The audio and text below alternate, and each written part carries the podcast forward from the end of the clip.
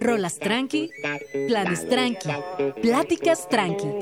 Vamos tranqui. Vamos tranqui. Conduce Gina Jaramillo. Solo por Radio Chilango 105.3. La radio que. Viene, viene. Comenzamos. Muy buenos días, bienvenidos a Vamos Tranqui, es viernes. Neta, no lo puedo creer porque es viernes y además es 19 de enero. O sea que ya estamos más allá del bien que del mal, por lo menos en enero. Cuéntenos cómo lo han pasado este primer mes. A mí se me ha pasado de volada, literal. Y me da mucho gusto saludarles y contarles que nos pueden seguir, comentar, eh, pedir rolas en arroba Jean arroba Radio. Ya estamos aquí en la cabina. Luisa, Tato, Alex, Daf, Dani, toda la banda de Vamos Tranqui, listes para arrancar un día más.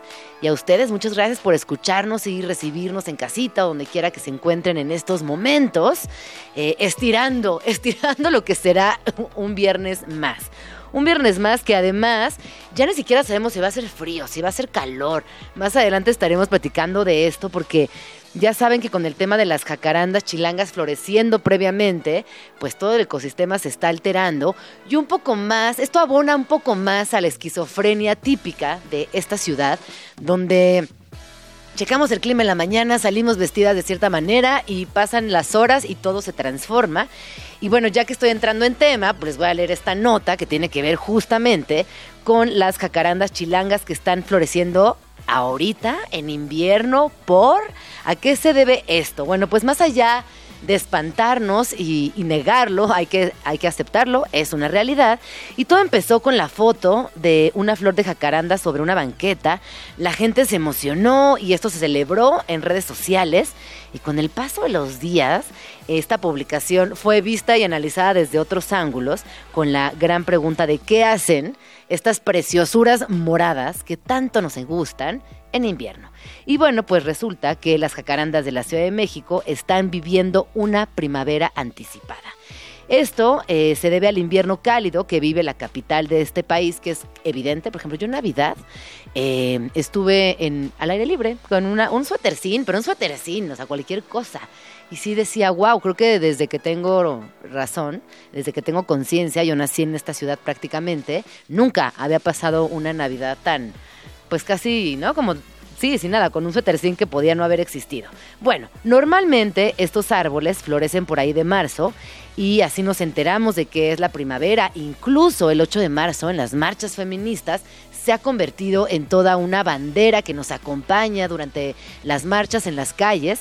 Y así que, bueno, tenemos como muy bien ubicado cuándo surgen, y eh, cuándo florecen las jacarandas. La aparición de flores prematuras eh, obviamente altera los ecosistemas al cambiar las relaciones entre plantas y polinizadores. Las flores que brotan prematuramente corren el riesgo de no coincidir con colibríes o abejas, resultando en la, pérdida, en la pérdida de néctar y fertilización. Esto implica que la polinización se ve afectada resultando en menos semillas y frutos, especialmente en cultivos. Además, la floración temprana implica una liberación anticipada de polen, prolongando las molestias estacionales para quienes padecen alergias. Uf, un saludo a la banda de las alergias, un saludo y váyanse acostumbrando porque de aquí a julio van a andar con la carucha roja, eh, con el moquerío constante, con el ojo irritado. Híjole, no, ¿qué hacemos? Esto, esto sí me preocupa. Y bueno, pero ¿qué pasa esto respecto al mundo? Pues bueno, investigadores de Asia, Europa y América del Norte han registrado este fenómeno en las últimas décadas, considerándolo como un síntoma de inviernos más suaves debido al calentamiento global, caracterizados por temperaturas cálidas en temporadas donde la norma era el frío. La Organización Meteorológica Mundial confirmó que 2023 fue el año más cálido jamás registrado en la historia, con temperaturas cercanas a 1.5 grados Celsius por encima de los niveles preindustriales entre 1850 y 1900 y 2024 no será diferente. Así que bueno, pues prepárense para un 2024 muy caluroso, muy caluriento, como dicen algunas otras personas, que se viene fuerte. Y bueno, lo que, lo que ya sabemos, que esta ciudad es impredecible, eh, siempre hay una Hay una línea, eh, según los expertos, de qué, qué clima acontecerá y siempre termina siendo lo contrario. Así que bueno, este fin de semana, a pesar de las jacarandas y el calorazo que hemos sentido, sí se espera que haya lluvias, eh, lluvias ligeras eh, durante la semana y parece que el domingo va a llover en forma. Pero bueno, esto la verdad, haga de cuenta que no lo dije porque puede pasar o no. Bueno, ¿Qué va a suceder en Vamos Tranqui el día de hoy? Por lo menos hay que celebrar y ya disfrutar de las jacarandas que están allá afuera y ya veremos en marzo qué sucede. Y ahora sí, les voy a contar qué sucederá el día de hoy en Vamos Tranqui. Seguramente habrán visto por ahí eh, un trend, una conversación que es cada vez más amplia y se analiza desde distintos ángulos, que tiene que ver con niñas de aproximadamente 9, 11 años, entre 9 y 11 años, que están obsesionadas con el skin care, que van a las tiendas de maquillaje, que van a las tiendas de cremas y que les exigen a sus papás y a sus mamás eh, que les compren estas cremas que además no están pensadas en pieles tan jóvenes. Entonces todo esto tiene repercusiones evidentemente en la piel de estas pequeñas, pero también nos habla de cómo hoy la educación está cambiando. Así que bueno, estará para, para hablar de esto Carla Lara más adelante, quien trae el tema y quien también tiene una opinión importante porque ella está muy cerca de temas de pedagogía, es mamá de cuatro, en fin, estaremos hablando de esto. Como saben, tuve la oportunidad de entrevistar a Jodie Foster, a Kaylee Reyes y a la directora mexicana Isa López respecto a la última temporada de True Detective. Y más adelante vamos a escuchar esta entrevista. Y para cerrar, algo tranqui con esa mi Pau que trae unas rolotas para este viernes, así que quédense por aquí. Y vamos tranqui con la primera rola del día, una cumbia, porque amamos las cumbias, porque es viernes y porque, y porque YOLO, ay sí, porque sí, está chido, la verdad está increíble bailar. Esto es Tú no sabes querer de la Garfield y volvemos.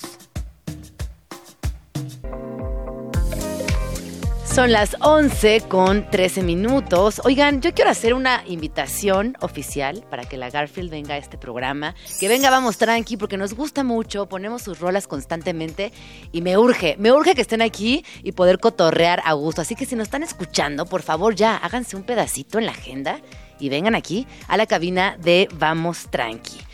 ¿Qué les parece si les cuento de un libro que me, que me gusta mucho porque se llama Animales Maestros. Yo ahorita que pensaba en esto de las jacarandas, que está cambiando todo el ciclo y que nos sorprende de una manera casi inexplicable, ¿no? O sea, la naturaleza no deja de sorprendernos, no deja de dominarnos en algún sentido. Quisiésemos o pensamos algunas veces que eh, la raza humana es el centro de todo el universo cuando en realidad pues es todo lo contrario. En este libro de Animales Maestros lo que vamos a encontrar eh, son distintos animales y lo que aportan, digamos, desde la sabiduría, o sea, como desde su propia sabiduría eh, a la humanidad. Este, este libro justamente inicia platicando de cómo el ego muchas veces nos hace creer que somos el epicentro de este planeta, que tiene más de 4.500 millones de años, ignorando que el ser humano solamente lleva 200.000 pisando esta tierra. Y lo que es muy bonito es que este libro está, por ejemplo, dividido en animales domésticos, donde aparece perro, gato, conejo, ave, hámster y pez dorado. Y ahí, eh, por ejemplo, viene la, eh, el pez dorado y, y dice, ¿para qué guardar rencor? ¿Para qué vivir recordando algo que te ha dañado? Quedarte estancado no te deja crecer, no te permite mejorar y crecer como persona. Y luego, por ejemplo, nos habla más adelante de la gallina, que también aparece eh, la gallina aparece en la parte de animales de granja. Y aquí este, la gallina nos dice, el tiempo es lo único que no se detiene. Y eso obliga a todos a ser flexibles con los cambios. Entonces todo tiene que ver con la personalidad de cada animalito y lo importante que es observar a, estos seres y todo lo que podemos aprender de nuestros hermanos que, viven en la, en la, jungla, que viven en el mar, que viven en, en la granja. Hay, por ejemplo, hay otro apartado de animales de la selva y aquí viene el jaguar, el loro, la rana, la mariposa y el mono. Y entonces el jaguar nos dice, ustedes, humanos, tienen un problema. Piensan que todos los felinos somos gatos. Esa divagación es la mayor muestra de racismo animal que hemos visto. Por ejemplo, nosotros adoramos el agua y somos excelentes nadadores. Los gatos no. Diría entonces que somos como leones, que no, nuestra mandíbula es el doble de fuerte y potente que la de esos gatos hormonados. Y habla, por ejemplo, más adelante, como parte de la nobleza felina, a diferencia de otras especies, no perseguimos a nuestras presas. Esas son acciones desesperadas. Y eh, es un libro muy bonito porque no solamente conectas con los animales, con la ardilla, con el salmón, con el águila, con, con, la llama, con muchas otras más, sino que Animales Maestros eh, nos deja esta parte de filosofía, que qué importante es volver a la filosofía. Yo les preguntaría a ustedes el día de hoy, este viernes, ¿cuál es su animal maestro? ¿Cuál es eh, su nahual? Yo obviamente ya saben cuál es, no tengo que decirlo, para mí los gatos son mis animales maestros. Eh, hay algo ahí que, me enseña todos los días y, reconozco que, son lecciones bien bonitas y bien importantes y muy profundas, sobre todo, por ejemplo, en la libertad. A mí que de repente los celos me atraviesan o que soy medio posesiva con mis amistades o era, encuentro en los gatos esa forma de ser libre. digo, claro, se van, se escabullen, visitan otras casas, eh, se acercan a ti cuando quieren y cuando no, no. Entonces creo que está lindo también reconocer esos animales maestros y que me cuenten, arroba Jim Jaramillo, arroba Radio Chilango, les leo cuáles son esos animales maestros. Aquí, ¿cuáles son sus animales maestros? No, ¿creen que perro? Bueno, piénsenlo, no, no, no, piénsenlo, piénsenlo. Hay muchos, hay ballenas, hay serpientes. Yo, por ejemplo, en toda mi adolescencia yo estaba, no, no, no, en mi adolescencia mi animal maestro fue la serpiente algún ave, pero pensemos cuál. Piensa cuál, Luisa. Es que Luisa me está diciendo aquí por, los audífonos que un ave. Piensen cuál. Alex dice que el tlacuache. ¿Por qué, Alex? ¿Por qué el tlacuache? Sí, te gusta. Pero habrá. Es que este libro lo que está muy bonito es que te invita a hacer el ejercicio de, ok, me gusta el tlacuache, pero ¿qué del tlacuache se, eh, eh, como que me refleja o hay algo de mi personalidad y cuál es la lección que ese telacuache tiene para ti. Está divertidísimo el ejercicio, con y sin libro, háganlo porque está, está chido, está, está interesante ahí explorarle al, a, los animalitos y, todo lo que esto implica. Vamos a escuchar una rola, esto es Plastilina Mosh, que creo que es una de mis rolas favoritas de Plastilina Mosh, Pervert Pop Song y volvemos. Estás escuchando Vamos Tranqui con Gina Jaramillo. Oigan, seguimos aquí con esto porque me escribieron varias personas en redes sociales y ahí les va. Me preguntan por el oso panda y lo que dice este librito de animales maestros. Pues bueno, de acuerdo con eh, este libro, los pandas o aquellas personas que se identifican con el oso panda eh, son personas muy tiernas, pero poco cariñosas y que también, esto está bien bonito, poseen dientes carnívoros e incisivos propios de una fiera lista para comer grandes parrilladas, pero su dieta se basa en bambú y frutas. A los pandas no les gustan los conflictos, por ello, aprovechando su gran sentido del olfato, evitan a otros machos para no tener momentos incómodos. Por eso, nunca se meten en broncas. Me encanta, me encanta. Como, ah, ahí está la bronca, bueno, me doy la vuelta, mejor no me meto, ¿para qué? Luego por aquí me, decían del hámster, que sí viene. Ay, de la oveja. A ver, voy a leer la oveja primero. Eh, y dice la oveja, entiendo que muchos de ustedes piensan que depender de alguien es un signo de debilidad. Como oveja, he aprendido que siempre es mejor estar acompañada y andar en grupo que sola y a tu suerte. Me gusta, la oveja de la colectividad. A mí sí me gusta andar en bola. Ah, yo sí me fascina. Como que todo lo resuelvo con mis amistades y creo que está muy bonito. Pero soy gato, pero miau. y luego, eh, ay, voy a leer gato, a ver, voy Mira, hamster. Aquí que me estaban preguntando que está muy raro, pero está bueno. Los hámsters siempre prevén el futuro. ¿Y sabían que? Yo no sabía esto, pero resulta que los hámsters, y dice, los hámsters tenemos la habilidad de guardar la comida en nuestros cachetes, donde tenemos una bolsa secreta que nos permiten provisionar pequeñas cantidades para consumirlas luego. Hagan de cuenta que hacemos colaciones y vamos repartiendo la comida guardada a lo largo del día o de la noche. A falta de refrigerador en nuestras jaulas, usamos los mofles siempre pensamos en el futuro. Y luego hay un dato muy curioso que dice que los hámsters no pueden ver más allá de 15 centímetros ni identificar los colores. Tienen una vista monocromática y nunca pueden gozar de un atardecer. Ay, no, está muy triste el hámster. A ver, gato.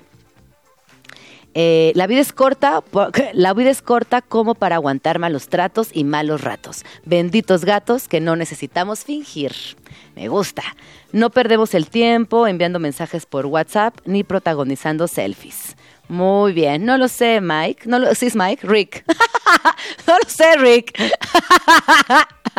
no lo sé, Rick. Eh, tiene un olfato cinco veces más, más potente que el humano. Por eso eh, pueden prevenir también muchos conflictos y, muchos eh, como temas. Y mediante el ronroneo manifiestan cualquier emoción, ya sea cuestión de poner atención. Perfecto, pues ahí está. Les dejo este libro Animales Maestros para que se entretengan. Está buenísimo. Vamos al corte. ¿Y rola? ¿O rola? No, corte, corte y volvemos. Vamos tranqui. A un corte comercial. Ya volvemos. Estás escuchando Vamos tranqui. Con Gina Jaramillo en Radio Chilango. Son las 11 con 29 minutos y están preparadas para la siguiente canción. Ustedes recordarán que en algún momento en esta ciudad sonaba Ilia Kuriaki en todo momento. Y además de que eran guapísimos, bueno, es que mi debilidad argentina este, también eh, eh, tengo sesgo, pero sí eran guapísimos, ¿no? Y grandes músicos y grandes letristas y lo hacían muy bien y tenían un, un hondón. Y todavía era esa época en la que estábamos horas frente a MTV viendo los videos, lo cual a veces se extraña. Hoy pensaba cómo eh, consumimos música solo por pedacitos. Eh, vemos un clipcito en TikTok, un clipcito en Instagram y ese es nuestro consumo de música. Ya no tenemos esta no sé si la capacidad, yo no sé si hoy pudiera estar yo enfrente de una televisión viendo un video que no me está gustando y que dura un chorro, por ejemplo, ¿no? Como que sí han cambiado mucho los hábitos de consumo de música. Pero bueno, Ilia Kuriaki, esto que vamos a escuchar es jugo. Hoy en esta sección llamada Desmadre traemos un tema que ya lleva varios días eh, siendo conversación importante en redes y evidentemente quienes estamos en esta situación de la crianza pues nos hemos encontrado con que con algo completamente nuevo, con algo completamente distinto, algo que tiene que ver, sí, con el físico, sí, también con los límites, con la forma en la que nos estamos acercando a nuestras preadolescentes principalmente, y a un gran reto. Tenemos enfrente un reto gigantesco y para hablar de lo que está sucediendo con las niñas obsesionadas con el skin care, nos acompaña el día de hoy Carla Lara, quien es abogada, editora, es locutora y también es escritora y mamá de cuatro. Bienvenida, ¿cómo estás, Carla? Pues estoy muy contenta, muy feliz de estar aquí. Oye, muy qué tema, ¿no? Hace unos días tú y yo empezamos a platicar en corto de lo que, lo que estaba sucediendo, principalmente en Estados Unidos, pero creo que únicamente esa es la punta del iceberg creo que después de estar eh, explorando las noticias que han salido al respecto, me doy cuenta que es una realidad en muchos lugares, incluidos México. Totalmente, totalmente. Esto está pasando en nuestro país, está pasando en Chile, está pasando, digamos, en países donde están abiertas principalmente redes sociales a menores, por alguna razón, y ahí empieza como un poquito la, plática, ¿no? Les pongo en contexto. de afuera o, de, adentro. Las pongo en contexto. En días pasados eh, apareció un video donde vemos a un par de niñas entrando a una reconocida tienda de maquillaje y comprando eh, productos, uno, muy caros y dos, que no son recomendados para sus edades. Estas niñas tienen entre 9 y 11 años y los productos que estaban comprando en su mayoría eran productos antiarrugas, eran productos de skincare para mayores de 26 años. Y a partir de ese video se empezaron a subir tantos otros, fotografías, eh, pequeños en vivo, y nos dimos cuenta que claramente era una tendencia, que esto estaba sucediendo en muchos lugares. Y además de que están comprando productos que no son aptos para la edad, resulta que desde la exigencia viene también un maltrato hacia las madres, padres y cuidadores, donde les dicen, no, cómpramelo, y se ponen a llorar y hacen un berrinche y les terminan comprando las cremas. Eh, ya salieron muchas personas especialistas en piel, dermatólogas, diciendo, oigan, no. Todas estas cremas les van a hacer mucho daño porque están pensadas para personas adultas, por, una, por un lado.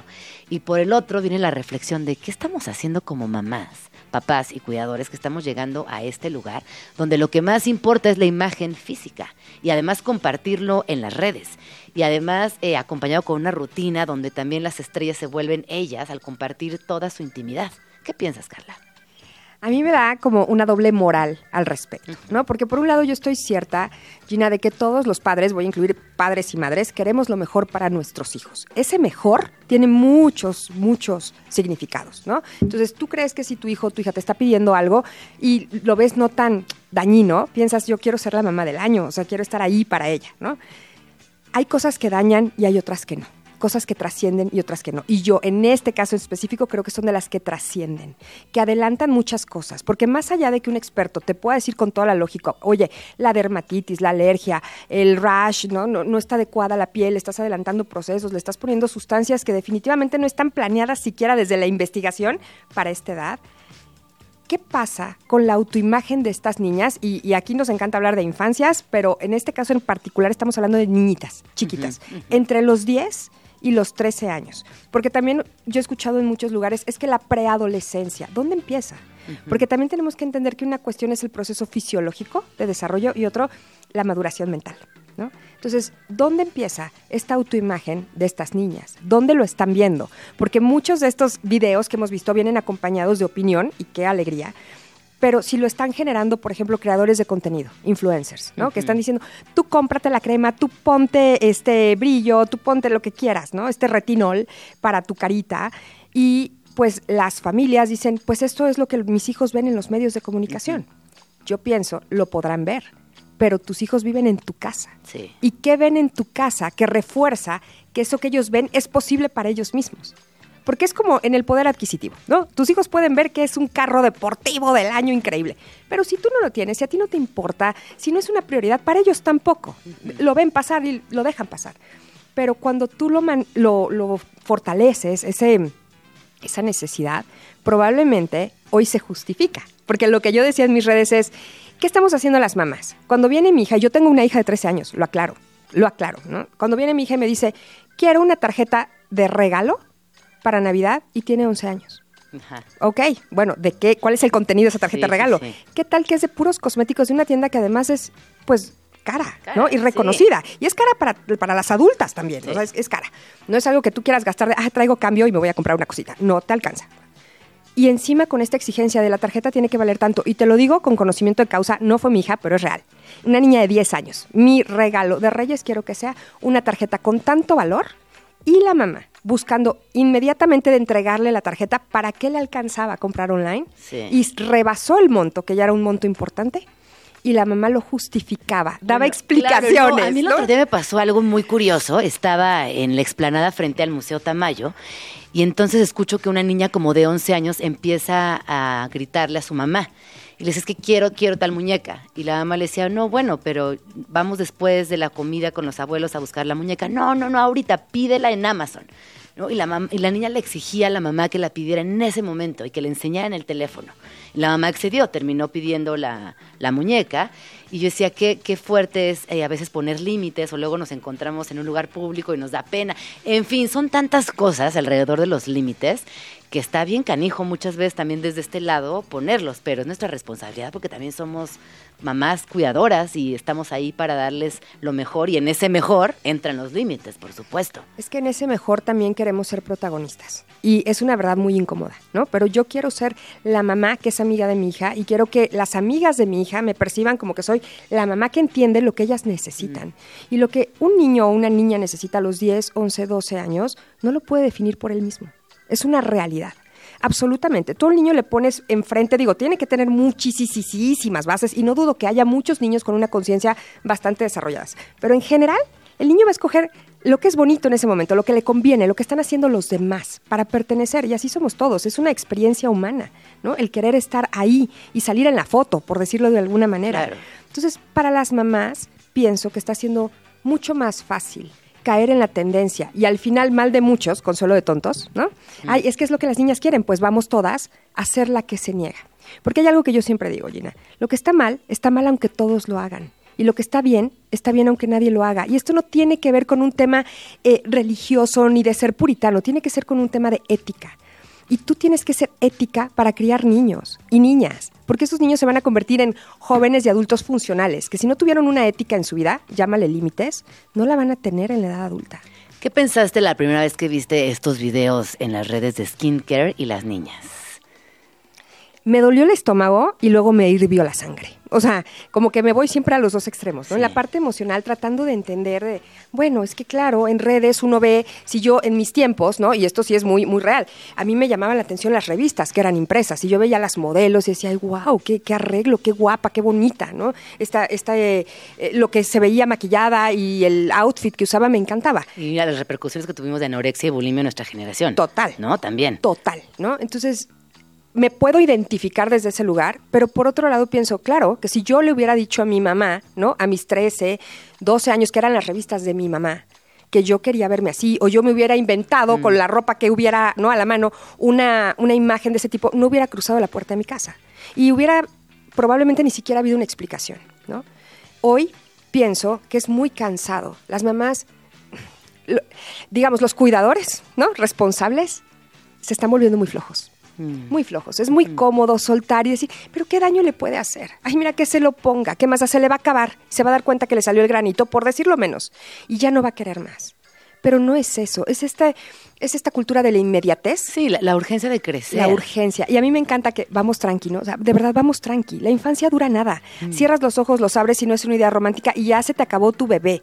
Otra vez se te acabó el toddler. Otra vez se te acabó el niño chiquito. Ayer hablaba con una amiga por teléfono y le decía, ¿cómo estás? Y de mil cosas que me pudo haber respondido, me dijo, traigo un duelo muy grueso porque Julia está siendo adolescente y no me está gustando. Y se puso a llorar en el teléfono. 100%. Y decía, claro, está, cuando yo llegue ahí voy a estar igual que tú, porque duele mucho ver a tu hijita convertirse en adolescente y, y el skincare y la minifalda y, lo, y, y- y otras lecturas y otros viajes y ir al cine sin ti y tantas otras cosas que empiezan a suceder normales en el desarrollo. Y en esa normalidad del desarrollo, yo creo que la carga ya es bastante. O sea, se- te pesa el pecho, te pesa el pecho como adolescente. Yo no sé si tú te acuerdas, que incluso dices, me quiero arrancar a jugar esta, esta brusquedad, esto que me ensucia las rodillas, esto que me arrastra, pero, pero ya soy más grande, ¿no? Mejor me quedo aquí sentada porque aquí, ahora sí que me veo más bonita, pero porque yo lo elijo. O sea, desde ese lugar de ese duelo solita de estar creciendo y quieres hacer cosas de chiquita todavía, pero ya te conviene hacer unas de grande y no sabes en dónde está el punto medio y a lo mejor en ese entonces te empanizabas la cara con ese polvito azul que había disponible de 11 Claro. pesos, ¿no? De, de esa época y, y ya está. Y alguna tía, ¿no? Más persinada te decía, quítate, te me lavas la cara Sí. en este momento. Hoy no se queda así de chiquito. Y no digo que fuera chiquito en su época, seguramente era un cambio. Y todas, todas las adolescencias lo van a vivir en sus respectivos tiempos, ¿no? Eh, Esta disrupción. Pero hoy, ¿a dónde lleva a tu hija? Pongamos una, una idea muy concreta.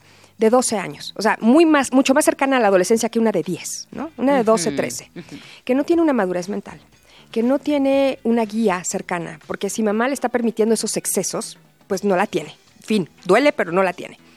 Y hay más personas a su alrededor que no comparten su edad y que la van a percibir de mayor edad.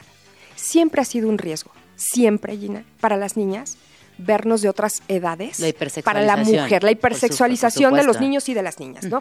Hoy esto lo potencializa, o sea, lo lanza al universo. Porque la niña además tiene que aprender a usar el producto. ¿no? O sea, es, es una situación de empoderamiento falsa, es una puerta horrible falsa. Porque yo entro a una tienda donde compro algo para lo que ni me alcanza, nunca he visto ese dinero junto. Y no hablo del poder adquisitivo, porque si la familia lo tiene, lo tiene. Pero es la niña con sus medios. Me lo gasto, lo utilizo, quizá lo regalo, ¿no? A mis amigas. Yo tengo un poder por encima de las demás que ni siquiera entiendo, ni sé cómo lo puedo usar y que me va a jugar en contra. Sí, es muy, es muy fuerte esto que, que mencionas, porque a veces eh, esta, este hablar del skin, que eres únicamente la punta del iceberg, Sí. todo lo que puede venir más adelante, más a fondo. Ya me gustaría también eh, hacer una pausa en este punto de la hipersexualización de las infancias, que también eh, desde los medios de comunicación, desde las redes sociales, no tenemos las consecuencias, eh, no, no las hemos medido. Hace poco, antier, vea lo de Coquette. eh, que está en todos lados y coquet, coquet y, y mil memes y tal, y de repente la siguiente llega una chiquita de 8 años, niña coquet, y yo decía, no, es que sí tenemos que tener ciertos parámetros y sí tenemos que poner un no, aquí ya no, no, no se vale, con las infancias no, punto. Punto. Porque desde esa, desde esa construcción donde parece que es chistoso, que se ve bonito, que está probado, que el Bob Esponja con moñitos, que no sé qué, claro, tienes 11 años y no sabes si es, si es chiste, si es verdad, si es irónico, no alcanzas a distinguirlo. Y es ahí donde las mamás, papás y cuidadores tenemos que acercarnos y hablar. Mira, tengo una hija de 10 años y esta conversación no la he tenido con ella. Y hoy que llegue en la tarde, que va a estar con su prima, voy a hablar primero con mi hermana a ver si me deja, creo que sería importante hablar con ellas. Oigan, está pasando esto en redes, ya está fatal y vamos a ver por qué y qué podemos hacer y qué, qué piensan. ¿No? Incluirles también en la conversación. No llegar y decirles, ¿saben qué? Está prohibido el skincare, pero contarles que está esta conversación. ¿O tú cómo te acercarías a tu hija? ¿Ya lo platicaron? Ya lo platicamos, ya lo platicamos porque justo yo hice en redes sociales un video utilizando la imagen de mi hija brincando en un brincolín y esto pasó hace un mes, o sea, brincando en el brincolín como si fuera de menor edad, tiene 13 años, repito. Entonces le pregunté si ella ya lo había visto, me dijo sí. Dije, ¿qué piensas? ¿No? Me dijo, pues, mira, a mí ella fue ya con un dermatólogo porque tuvo un problema de acné severo y se lo quitaron de volada, ¿no? Me dijo, pues a mí el dermatólogo, que era desde antes de esta tendencia, me dijo que yo no me tengo que poner nada en la cara que no sea eh, hecho para mí, ¿no? Que me digan realmente el doctor, que no me tengo que poner ni lo que tú me des, mamá. ¿No? Porque claro, yo cuando empezaron los brotes de acné empecé con que, ¡Ah! pues ponte este jaboncito, o sea, lo que yo encontraba. Ah, yo me acuerdo que se secaba con esto. Y claro que no va tampoco por ahí, ¿no? La medicaron, la trataron. Ella lo tenía claro. Ahora, en la parte de la presión social es otra historia, porque ella me dice, a mí no me gusta, pero todas quieren. ¿No? Entonces yo le pregunto, ¿cómo te sientes tú que todas quieran y tú no? O si quieres, porque yo asumiendo que no quiere, ¿no? O sea, tú no. Pues es que hay cosas que me gustan, por ejemplo, los labiales, ¿no? Esos me gustan, eso es skincare. Entonces tuvimos que deshebrar un poquito, ¿no? Como la carne, si el término skincare abarcaba todo, porque a veces también nos vamos con el concepto, Gina, en redes sociales. Ay, pero es que no es skincare. Bueno, hablemos de cosméticos en general, que tampoco es adecuado para su edad. Hablemos de cremas, hablemos de sueros, hablemos de cosas más específicas, de por qué no le quieres sumar a tu niña una rutina de limpieza de 15 pasos. No, ¿Como para qué? Sí. Y que traiga un bolso de cosméticos que sea más pesado que su mochila o que su estuche de colores, porque son niñas. Punto. Son chiquitas. Y eh, cuando mis hijos estaban muy pequeños, estudiaron en un colegio Waldorf. Y a mí no se me olvida una recomendación de una de las guías que me dijo, eh, tus hijos no saben todavía lo que es lo mejor para ellos. Y no se trata de decirles, pues te pones la chamarra porque yo tengo frío y porque lo digo yo. No. Te pones la chamarra porque necesitas estar sano mucho tiempo mm. y te estás enfermando y yo sé que es lo mejor para ti. Y eso hablábamos de salir al bosque, ¿no? Enchamarrados o destapados. Pero yo creo que por ahí va un poquito el cómo manejarlo. Primero desde casa, con tus hijos. Y no caer en la tentación de que todos lo hacen, pues yo también. Porque no voy a ir contracorriente. Aquí la cosa, Gina, es que ya no es de, pues cada quien. Porque en ese cada quien, sumado y multiplicado por millones, en un millón de situaciones sin límite, eso es cada quien conviven con los que cada quien no, ¿no? Y se rompen esos límites, dejan de existir, dejan de servir los límites. Ya no hay ninguna circunferencia, ya no hay una línea divisoria. Todos pueden, todos quieren, todos lo logran, todos se te trepan a la cabeza y no es un tema de autoridad, es un tema de que por ellos mismos y mismas en este caso vayan definiendo cuándo sí. Sí, y yo creo que uno de los grandes retos a los que nos estamos encontrando es que a diferencia de nuestras mamás, que tuvieron este encontronazo con nosotras más grandes, quizás a los 17, 18, lo estamos teniendo a los 10, a los 11. Y ahí también las nuevas formas de crianza, otro tipo de conversaciones, la apertura, más temas, eh, se nos vienen encima como mamás. Y, y, creo que es importante conversarlo, saber que no estamos solas tampoco como cuidadoras y que entre más compartamos ideas con otras amigas, podemos llegar a un lugar de, crianza colectiva y, y ver cómo sí podemos acompañarlas y que no nos dejen de contar o que no nos escondan cosas. Pues ya sabes, como todo lo que implica el, el gran reto de la maternidad. Ay, pues muchísimas gracias por venir, Carla. ¿Dónde podemos seguirte? Bueno, yo estoy en, en Instagram como arroba Carla Mamá de Cuatro y ahí me pueden seguir. ¿Ya no estás haciendo tu podcast? Eh, tengo mi podcast que se llama Podcast Mujeres Conscientes. También lo encuentran en Spotify y en cualquier plataforma. Y si alguien tiene experiencia, es esta mujer, porque tiene cuatro, cuatro, cuatro hijas, así que imagínense todo lo que nos va a poder compartir desde, desde su crianza respetuosa, eh, con, con, mucha filosofía y con mucha, con mucha calma. Muchas gracias por venir a Vamos Tranqui. Gracias. Y regresa pronto, ya veremos en qué termina este tema por lo menos me parece fabuloso que tengamos las conversaciones y que ya esté en la mesa este, este trend que, eh, para bien o para mal, ha sacado muy buenas conversaciones. Eso es lo más importante, hablarlo. Hablarlo. Muchísimas gracias. Vamos a escuchar Cherry Leaves the Garbage y volvemos 11.51. Estás escuchando Vamos Tranqui con Gina Jaramillo. Ya es mediodía más un minuto para ser precisa, así que bueno, ya, está, ya estamos del otro lado del viernes. Oficialmente arranca la parte más relajada del viernes. ¡Qué paz! Qué bien se siente, la neta. O sea que disfrútenlo, disfruten este último ratito en la oficina, en donde quiera que estén, pero la buena noticia es que es viernes. Oigan, como saben, hace eh, algunos días tuve la oportunidad de participar en la rueda de prensa en el junket de True Detective y por ahí estuvo Jodie Foster, Kaylee Reyes y la directora mexicana Isa López. La verdad, me han preguntado... Eh, ¿Qué, se siente conocer a estas mujeres? Y a mí me pasa algo muy bonito cuando conozco mujeres muy fregonas y es que de entrada es como que las quiero ya porque son unas chingonas en lo que hacen y eso me da mucha emoción. Eh, y también reconocer que son chavas que a pesar de que están eh, hasta arriba en la cima de sus disciplinas, se mantienen muy centradas. Eh, me gustó estar ahí, me encantó la serie, si no la han visto, yo sí se las recomiendo, hoy pueden empezar a verla y después me cuentan qué les pareció. Entonces, vamos a escuchar un poquito de esto que estuvimos platicando y empezando por Isa, quien es, eh, ella es mexicana y bueno, gracias a su larga trayectoria está triunfando en Hollywood.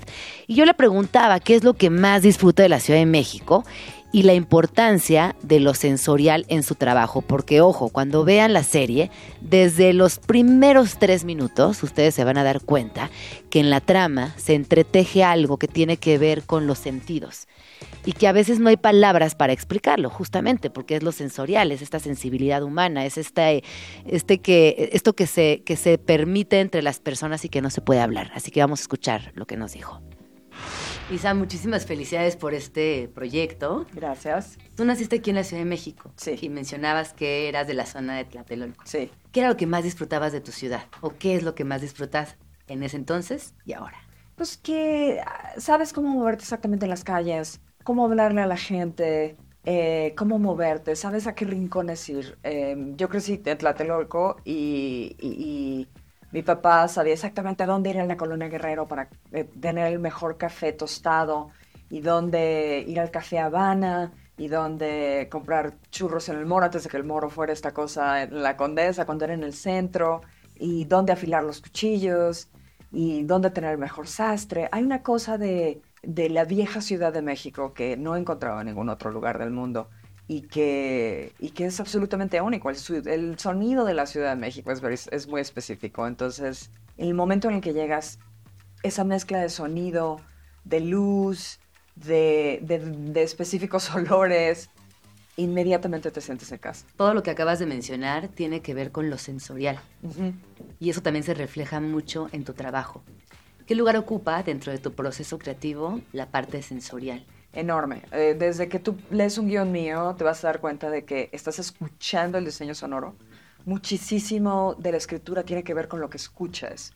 Desde el viento, desde el silencio, desde toda la, toda la, atmósfera sonora es central a cómo concibo las historias.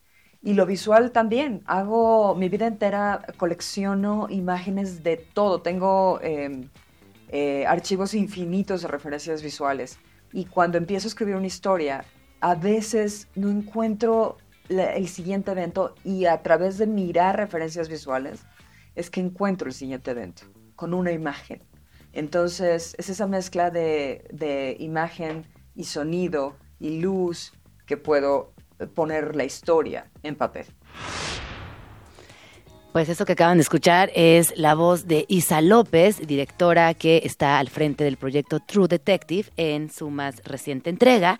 Y después eh, yo le preguntaba acerca de su experiencia, este evidentemente es el resultado de décadas de trabajo, y también acerca de los retos y del esfuerzo que esto implica.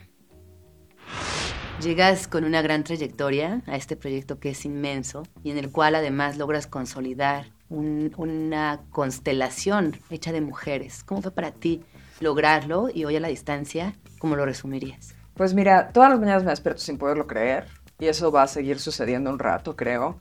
Peleé muchos años por esto. Hay una parte mía que desde luego no lo puede creer, hay otra parte mía que sabe que era tiempo, porque yo llevo trabajando en televisión primero y luego en cine 25 años. No, 27. Eh, y en México trabajé un chorro de años y desde 2009 también trabajé en Estados Unidos y trabajé en Inglaterra y desarrollé proyectos que estuvieron muy cerca de hacerse muchas veces y que todavía pueden salir de, de, ese olvido y hacerse, pero era, era hora, ¿eh?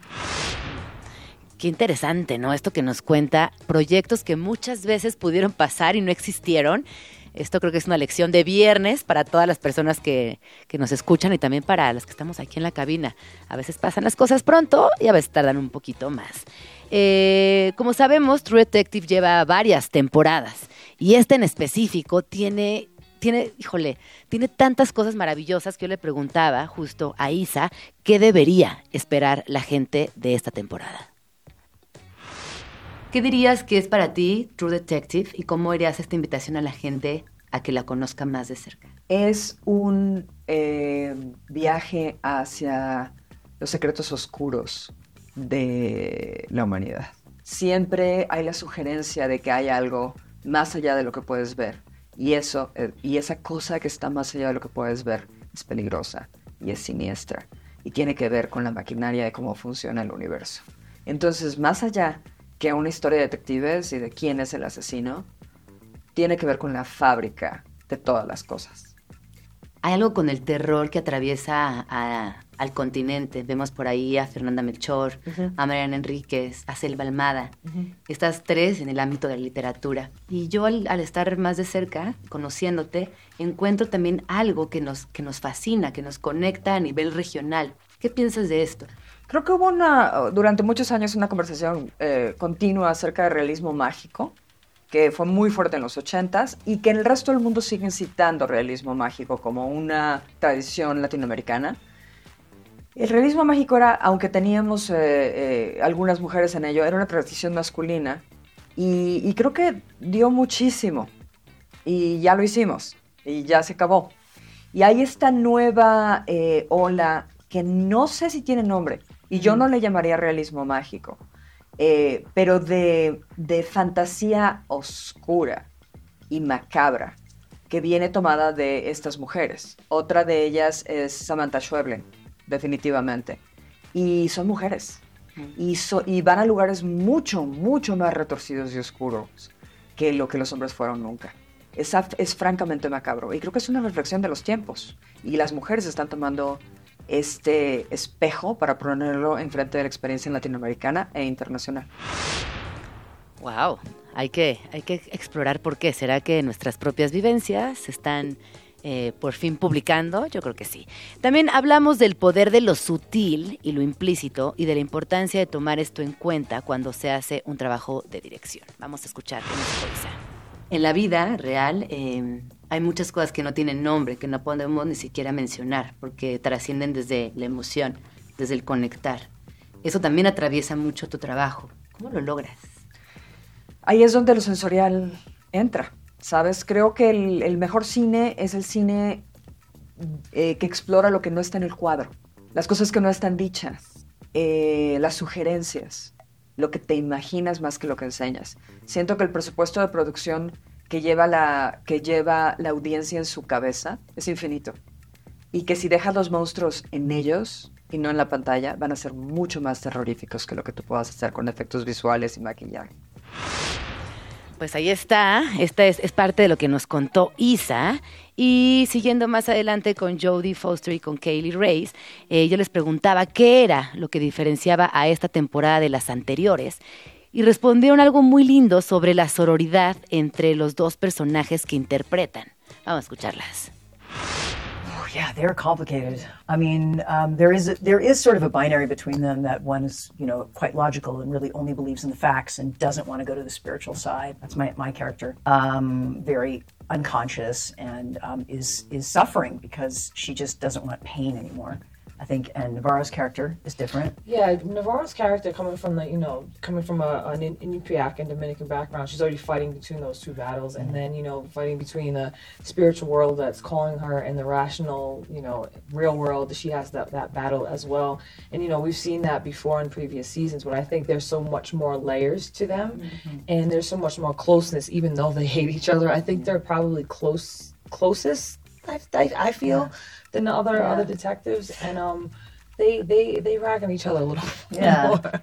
I also think there's something that kind of people don't think about, which is that both detectives as women relate to the victims uh, differently. They have a different relationship to the idea of what the victim is, as opposed to a kind of paternalistic uh, idea about the victims in earlier seasons with the men. Esto que nos comentan eh, tiene que ver, eh, más o menos es lo que nos dicen, es que ambas actrices ac- aquí explican lo difícil de una relación entre una persona que siempre está volcada a lo racional, en este caso el, personaje de Jodie, que es sumamente racional, eh, y la, la otra parte más espiritual, que es lo que Kaylee a lo largo de la serie enfatiza constantemente. Eh, también nos hablan de que em, explican lo difícil que, perdón, ya me perdí, ah, de que hablan, eh, hablan como ambas detectives que tienen algo en común y es que tienen algo que ver con las víctimas, que eso no se ha visto previamente en True Detective. En esta serie vamos a poder encontrar esta relación que las vincula desde un lugar muchísimo más profundo y que finalmente las dos pueden empatizar con las víctimas y esto es sumamente, sumamente importante porque en otras temporadas en las que hay hombres no sucedió. También eh, aquí en el siguiente clip que vamos a escuchar, ahondan en la idea de cómo las mujeres detectives pueden ir más allá de lo que se ve. Hablan de la confianza en las entrañas, en la intuición, y esto es lo que nos dijeron. Yeah, maybe women detectives relate to each other differently. Uh, we have different hurts, maybe, and different understanding of one another. Um, especially when you get to the last episode, which is my favorite, and everybody's going to have to wait for. I think that you really get a final understanding of where Navarro and Danvers connect in that deep, in the deepest and most complicated place. Yeah, I think, um, like Jody said, from being a woman, woman detective and feeling things and relating to victims in a different way, I just think that that has a lot to do with how they interact with one another, the community, and that's why they're so intuitive. They feel so much more. Um, and they, you know, that from the victim to the, the criminal to everybody, and I think that they have that little bit more of an ability to have more perspective. Um, you- Danvers not so much. Um, Danvers not so she's much. awful. Yeah, Danvers not so much, but I think they have the ability to, to be naturally as women. We're just kind of, I, I believe, a little bit more intuitive naturally. Aquí una vez más nos hablan de Danvers y, y Navarro, que son la- las dos personajes que, que protagonizan esta historia y esta, esta posibilidad de sentir mucho más. Ellas nos dicen, sienten mucho más, las mujeres sentimos mucho más. Eh, también hablamos de lo, lo- lo más, eh, creo que para mí, emocionante, qué es lo que justo les, les, les emocionaba más, les atraía más de este proyecto y escuchen la respuesta porque es muy bonita. What about you? Working with Jody. Ah. that was an amazing story. Number one, Issa Lopez created this masterpiece, and not just to be a part of that and tell the story and the care she took around the Inuit and Nupiaq culture to really immerse the story, and that is the story, just in this way. And it was just so well intertwined with with the whole story, the representation between you know Navarro being part of the community instead of being outside the community trying to solve crimes in the community. That was very that's a very complex thing within itself. So um, yeah, and just to be able to work on my first TV project with this, you know this. I, I'm such a true detective fan, and like I said, to work with such a legend like Jodie, man. Oh, that's nice. Yeah, I mean, you know, obviously, True Detective um, season one was my favorite and loved it. Um, but it really was Issa. I think uh, meeting her the second I met her, I felt like this is the right this is the right vision for the show, and I just wanted to say, I'll do, I'll go wherever you take me. Es muy interesante si, si se escucharon como Kaylee dice que para ella trabajar con Jodie fue lo, lo- lo mejor, ¿no? Es la primera vez que está en un show de televisión y trabajar con este ícono, pues imagínense. Y por otro lado, Jodie dice que al conocer a Isa supo que ella era la persona indicada para dirigir este proyecto. La visión que ella tenía era la correcta para la, para la historia, para el proyecto. Y algo que se iban a, identificar también a lo largo de, de cada episodio es que hay una admiración desde los personajes que es muy natural y una vez que las escuchas a ella entiendes que también esa admiración está presente en su vínculo eh, amistoso, laboral y de verdad que trasciende en cada momento de la serie. Por último, eh, bueno, ya casi por último, eh, su opinión sobre la representación femenina en la industria. Eh, es una realidad que hoy eh, hay una representación femenina importante, que estamos tomando proyectos grandes y que por fin están dando cabida también a la emoción, a la intuición, a palabras que antes quizás ni siquiera podíamos concebirlas dentro de grandes proyectos. Vamos a escuchar lo que nos dicen. Well, I mean, female representation in Hollywood. I, I just just got here. I'm new here, but um, you know, from the outside perspective, I mean, it's you know, it's on a good trajectory, and I just hope that we keep doing that. It's it goes it goes hand in hand with where I come from, which is boxing entertainment, um, and where women's boxing is going. I like where we're going. I just hope we could pick up the momentum. And as far as you know, this project being women director, writer, who's a, a, just a master, just even just human. You know how she mm-hmm. works, the ability to, to be able to connect with the story and her actors and performers to get exactly what she needs to out of each scene, each performer, no matter who it is, child, elder, whatever it may be.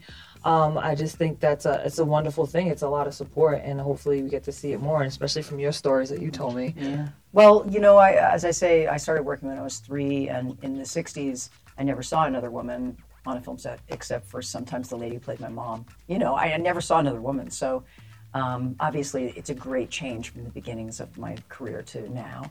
Um, and there is a difference. You know, I didn't didn't really understand it or believe it, but um, uh, there is a difference being with a director that has a an immersive uh, uh, connection to the characters and wants to get inside their bodies and look and say, "Who is this person?" Which is a, a particular part of the female voice. Uh, but I would say Jonathan Demme had that too. So there you go. You know, my most feminist director was probably Jonathan Demme. When you said uh, female voice, yes. what is exactly for you that female voice? Um, you know, I think it's sometimes it's complicated for people to say, you know, what is what is a female gaze or what is a female voice, what is a female perspective uh, as a filmmaker. And I think that women are more easily, doesn't mean that men can't do this, but that men have chosen not to, uh, but women more easily are able to get inside the bodies of the characters and, and, and be true and authentic to those characters, to speak in other languages, um, which is something that, that um, has, is, has not been part of the male culture. Let's hope it is more, um, but it just hasn't been part of their training. I again, I have to kind of piggyback off of off of what Jody said, just because of the experience. You know, I've had, I've been blessed with a few projects that I had to have a male director that was just like that. Yeah. With um the first film that I did, he just wanted to. He knew it was. I guess what you're trying to say and what I hear is that when it's not your specific story to tell, like if you don't have that experience perspective, you want to get inside to be able to see what they see and tell it. So that's, I guess that would be the voice, female voice, and that's the female gaze. It's a not assume to ask and just experience in the best of your ability with their experiences to kind of have that that gaze and that that lens, if you will, I guess. Pues bueno, como pudieron escuchar, aquí lo que nos dice Kaylee es que ve un buen camino avanzado. Yo les preguntaba acerca de su opinión sobre la representación femenina en la industria y Kaylee decía que ve un camino avanzado y que por supuesto hay todavía mucho por hacer. Eh, también Jory habla de cómo ella creció eh, sin ver lo que hoy podemos ver en la televisión, en ese sentido, la representación, los papeles que ocupamos las mujeres. Y también habla de la importancia de haber trabajado con una directora que puede meterse en el corazón de los personajes y darles la voz, darle una perspectiva femenina. Ya hacia el final de la pregunta hablábamos de la, de la voz femenina y ella lo que nos dice es que no es que los directores hombres no puedan meterse al corazón de los personajes, pero que quizás no eligen hacerlo. Y por ahí también habla de otras maneras de vincularnos, de otros lenguajes. Así que, como pueden ver, pues eh, unas preguntas con unas respuestas muy profundas, porque repito, la serie, cuando uno piensa, ah, bueno, True Detective no se imagina al lugar de profundidad que van a explorar. Y finalmente, pues no podíamos dejar de jugar un ping pong chilango con Isa, y esto fue lo que respondió. Si fueras un edificio en la Ciudad de México, ¿qué edificio serías? Yo creo que sería el edificio Canadá, que está, Qué que lindo. está, en, que está en Revoluciones. Siempre fue muy emblemático. Creo que, que, que se ha perdido y rescatado suficientes veces para reinventarse, que hay una reinversión mayor esperando suceder. Si fueras una estación de metro o estación de metro memorable, ¿cuál es? Tlatelolco. La tomé toda mi vida para ir a la escuela. Tu taco favorito. Es que dejé de comer carne, la extraño, ¿eh? Pero evidentemente híjole, desde lengua, que era buenísimo. a mí me gustaban los tacos de seso y, y- y es delicioso, pero extraño todo eso y ahora, francamente, unos buenos hongos, hijos, también son deliciosos. ¿Artista favorito? ¡Wow! Eso es difícil. O quizás pensar en una corriente artística que, que te represente, que te guste. Creo que hay un, bueno, el barroco mexicano, ¿sabes? Porque lo que pasa con, con mi obra, eternamente, mi, mi eterna batalla conmigo misma, es eh, hacer menos, porque pongo y, y añado y le ponemos y el giro, y ese es el barroco mexicano, el poner encima, encima y el exceso y la flor y hacer mole que son 500 especies diferentes. Entonces, lo batallo, pero lo llevo en mí. Si tuvieras que decirme ese lugar en la Ciudad de México que te hace sentir plena, ¿cuál sería? Tlatelolco. ¿La, la Plaza de las Tres Culturas? Pues no, porque yo soy de la primera sección, vengo de la Torre de Banobras. Ah, entonces más para más pa acá. Más para acá, más cerca, más cerca de la Guerrero. Pues ahí está lo que nos contestó Isa. Eh, me encantó conocerla, de verdad, un mujerón. Vean True Detective, cuéntenme qué les pareció. Eh, sí se las dejo de tarea, eh, la neta. Y si les parece bien, eh, vamos a escuchar una rola. Ah, y recordarles que pueden ver después la entrevista, va a salir publicada en Más Chilango, en chilango.com. Eh, ya les diremos dónde pueden eh, verla completa, escucharla completa y vean la serie. Está en HBO, ya disponible a partir de esta semana. Y vamos a escuchar una rola. Esto es Quiero verte de Nafta y volvemos 12 con 22. 12 con 34 minutos. Acaba de llegar aquí a la cabina de Vamos Tranqui. Esa es mi Pau. Hola, sí, ya llegué. ¿Cómo estás, amiga? Bienvenida.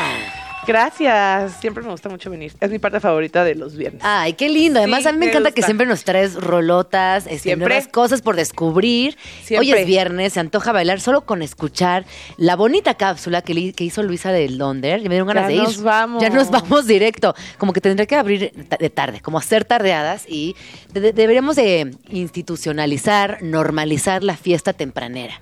Yo sería muy Sí feliz en ese formato. La hay. Sí hay, Sí, sí, hay la fiesta tempranera, pero sí hay que, hay que, hay que normalizarla, porque además está, está muy bien, terminas a las 11, a las 11 ya estás en tu casa, te levantas temprano. Exacto. Bien, Sí. ¿cuál es la necesidad? Igual estás 6, 7 horas.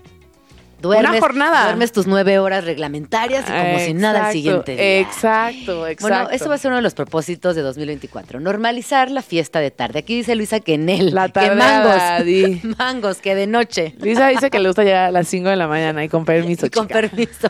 Y con per. Y la que puede, puede. Y la que puede, puede, y la que no puede, soporta. Soporta. Exacto. Bueno, Sí. esa mi Pau. ¿Qué nos Dígame. traes el día de hoy? Hoy les traigo muchas cositas y bastante variadas, pero bueno, vamos a empezar como, ahora sí que vamos a empezar tranqui, vamos, vamos empezando tranqui.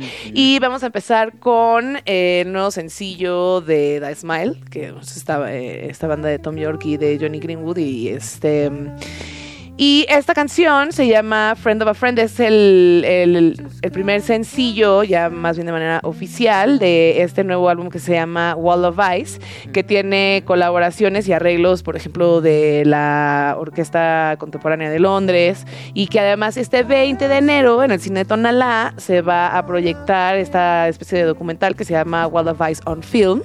Y entonces, pues si ustedes son muy fans de Tom York, de Das Man, de todo lo que hace Tom York y los aliases de Radiohead, eh, pueden comprar sus boletos ya, pueden escuchar este disco y se pueden dar un, un agasajo visual el próximo 20 de enero en el Cine Torala. Solamente estará disponible ese día. Así que Pónganse las pilas. pónganse las y pilas. Vamos a escuchar un poquito. Exacto, Friend of a Friend.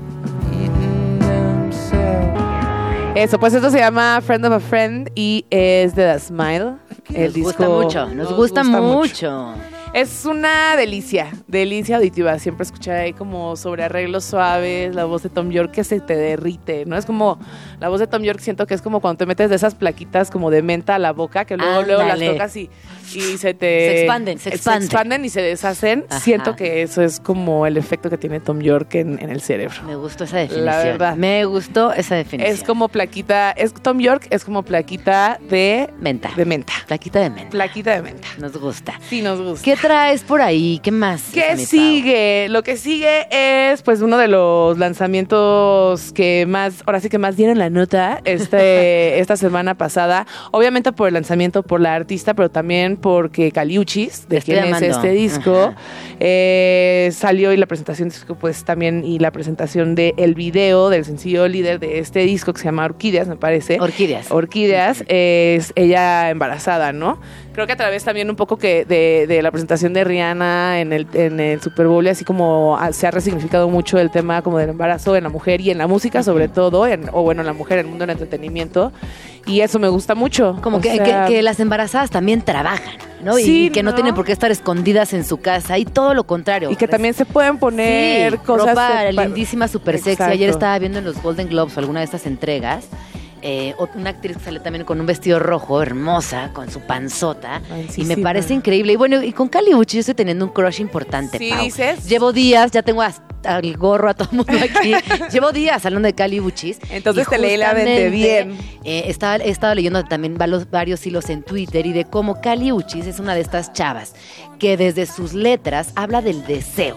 Una de las grandes palabras con mayor represión Sí. en la historia de las mujeres. Y no, no atraviesa esa línea que a veces roza con lo excesivo, con lo demasiado explícito, sino que habla del deseo y de esas cosas que a ella le gustaría que le hicieran. Me- Sí, y lo, y lo conserva ahí, ¿no? Como muy en la línea, muy elegante. Y no quiere decir que lo explícito no sea elegante, pues sí, probablemente no lo sea, ¿no? Pero también se puede ir en estas polaridades y no está mal, o sea, tampoco está hablar mal, mal hablar del deseo desde una forma también mucho más poética, ¿no? Sí. O sea, Pues yo le estoy amando, me encantó Orquídeas. Ya la pusimos aquí en Vamos Tranqui el lunes, así que vamos a escuchar esto que se titula ¿Cómo así? es la primera canción del álbum. Como así de Caliuchis es justamente lo que estamos escuchando y nos encantó. Nos encanta, nos gusta, nos gusta que cumple con la expectativa, la exigencia de Dana Paola de tener whistle notes. Whistle Notes. Los whistle notes. y sí, lo que creo que siente, lo que está muy padre de Caliuchis es que sobre pistas de este estilo, que son como poperas, electrónicas un poco, también su voz se siente muy ligera. A mí hay algo Como que, que me- flota. A mí hay algo que me gusta mucho de ella y es que seduce mucho con la música.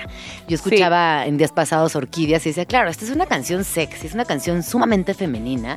Es como esta Sí. caricia súper tranqui, es preciosa. A mí me gusta mucho. Estoy encantada con Caliuchis. Gracias por esta, por esta canción, esa mi Pau. No, Nos pues gustó. a la orden. También Nos por ahí en, en ese disco hay una colaboración con Carol G, que también es muy chida. Obviamente una de las que más ah, le ha dado la vuelta al internet, obviamente es la colaboración con Peso Pluma. ¿no? Entonces ahí vienen muchas, muchas canciones en este álbum que se llama Orquídeas de Caliuchis, que creo que es el cuarto o quinto, me parece. Escúchate el Y que pasado. está trendeando cañón. Yo ayer estaba revisando para una cosa de trabajo las, los top 50, ¿no? De Ajá. Argentina, de México, de España, Estados Unidos, el global. Y ahí está. Ahí, está. anda. Además, desde el principio siempre se ha caracterizado por tener como buenos productores. Me acuerdo perfecto, perfecto del primer EP. eh, y su primer EP lo produjo este Tyler the Creator, ¿no? Entonces también siempre ha tenido como un buen ojo para productores que la hagan, la hagan lucir La bien. hagan lucir bien. Sí, Eso. hermana. Sí, hermana. Muy bien, muy bien, hermana. Muy bien. Pues la que sigue, ¿o qué? Sí, vamos a darle. sigue- la que sigue yo creo que es mi favorita de las cuatro canciones que vamos a escuchar hoy y es este el, el nuevo sencillo de Jamie XX. Ah, no, no es cierto. Esto es la del Instituto Mexicano Stop. del Sonido. Perdónenme, esta es una cumbiona. Y la neta también me encanta. Eh, esta es del Instituto Mexicano del Sonido. Este es el nuevo sencillo del Instituto Mexicano del Sonido que se llama Stop. Y es el sencillo líder o el sencillo con el que Camilo Lara, el buen Camilo Lara, anuncia este algo, algoritmo, que es el nuevo disco del Instituto. El Instituto Mexicano del Sonido. Que estuvo apenas con sopitas aquí platicando Ya, acerca del algoritmo. Muy bien. Exacto. Y esta canción eh, trae unas vocales de una de mis, de mis voces femeninas mexicanas, que es Ceci Bastida, que bueno, la conocerán por Tijuana No, etcétera. Y por su una amplia y vastísima carrera como solista. Y esta canción se llama Stop. Entonces, hoy nomás ese cumbión. Híjole. Hoy nomás. A ver.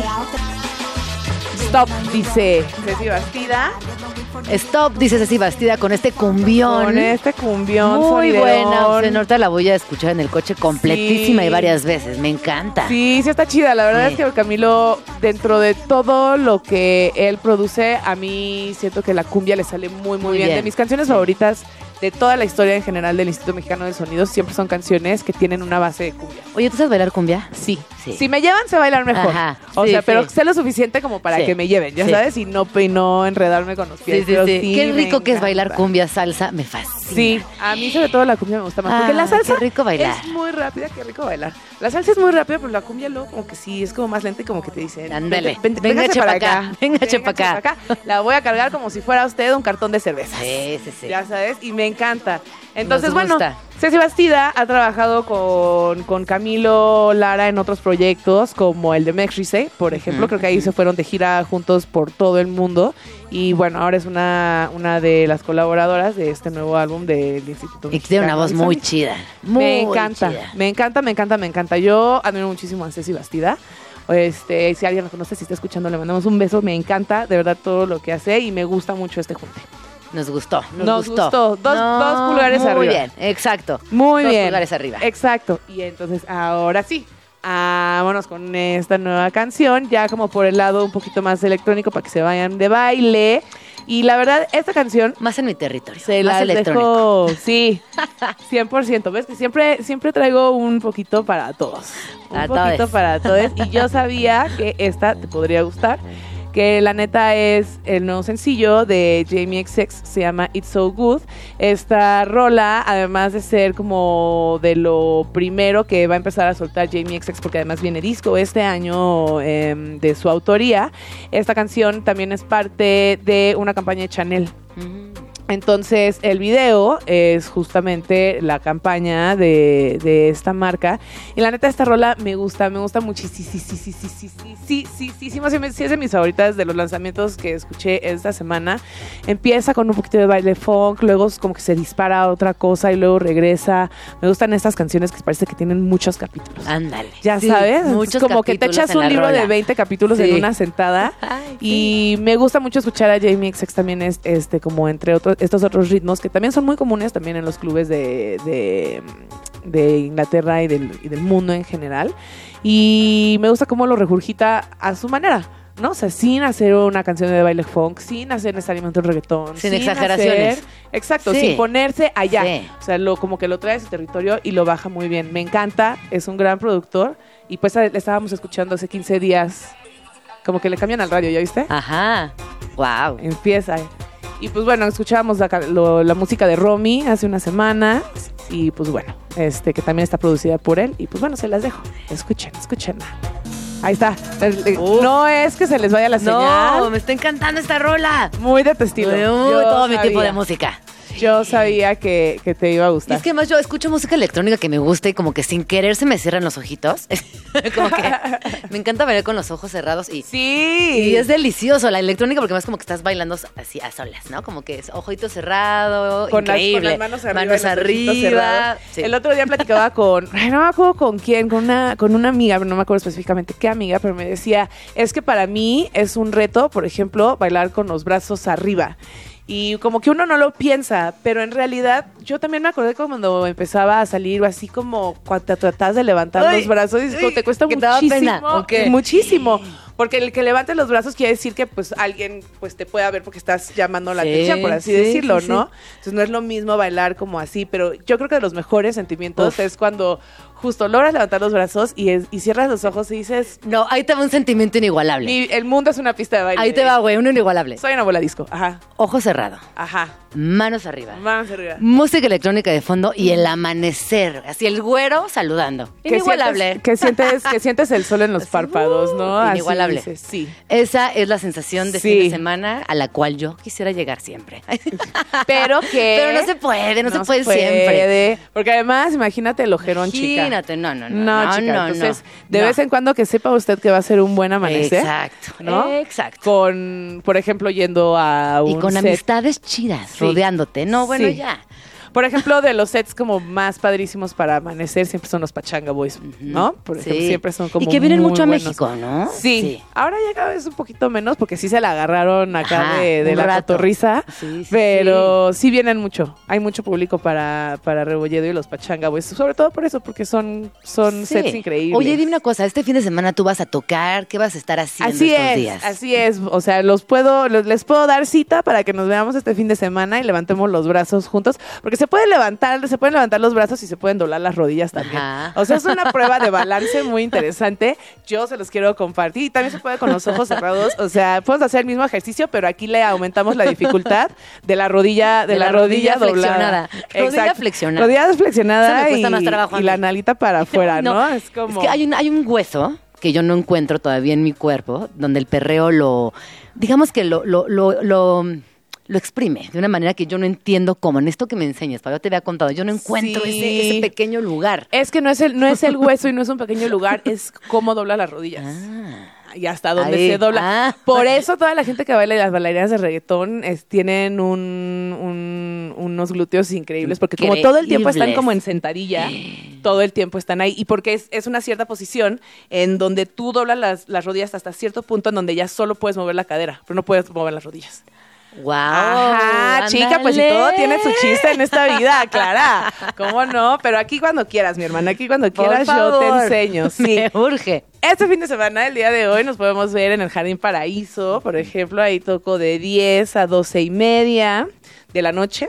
Y mañana en el Café Paraíso. El Jardín Paraíso está al lado del Mercado Roma, en la calle Querétaro. Y el Café Paraíso está en la Glorieta de las Cibeles. Ahí, pues, me, ya me toca un poquito más tarde. Así que para los que se sientan un poco más atrevidos, ¿no? Nos vemos a partir de las 2 de la mañana ahí. O pueden llegar más temprano. Ajá, me A gusta. A partir de las 2 de la mañana. Esa es una gran cita con una amistad. Te puedes dormir, te paras a la una, llegas a las 2 y ahí. Fresca, hasta las fresca cuatro y a media. morir. y Fresca hasta el amanecer. Exacto, ya, con el rímel sin correr. Con el rímel sin correr. Exacto. Esa mi Pau, ¿dónde podemos seguirte? Arroba esa mi Pau en todos mis canales. Instagram, eh, también pueden encontrar en Spotify, en SoundCloud, voy a estar subiendo nuevos sets. Y también obviamente en Twitter, pero en Twitter con eh, W, arroba esa mi Pau, con W. Ah, muy bien. Ajá. Muchas gracias. Muchas gracias a Te ti. quiero mucho. Yo también te quiero mucho. Se acabó el programa. Nos escuchamos el lunes en punto de las 11 de la mañana. Yo soy Gina Jaramillo. Muchísimas gracias por escucharnos y muchísimas gracias a toda la equipa de Vamos Tranqui por hacer una semana más posible y haber sido tan linda. Que tengan un fin de semana extraordinario, bailen mucho, duerman mucho, hagan lo que quieran, pero sean felices. Les quiero. ¡Mua! ¡Mua!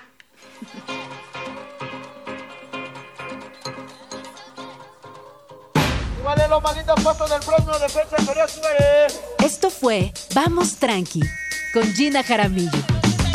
Escúchanos de lunes a viernes de 11 de la mañana a 1 de la tarde, solo por Radio Chilango 105.3. La radio que... Viene, viene. Radio Chilango. Radio Chilango 105.3 FM. La radio que... Viene, viene.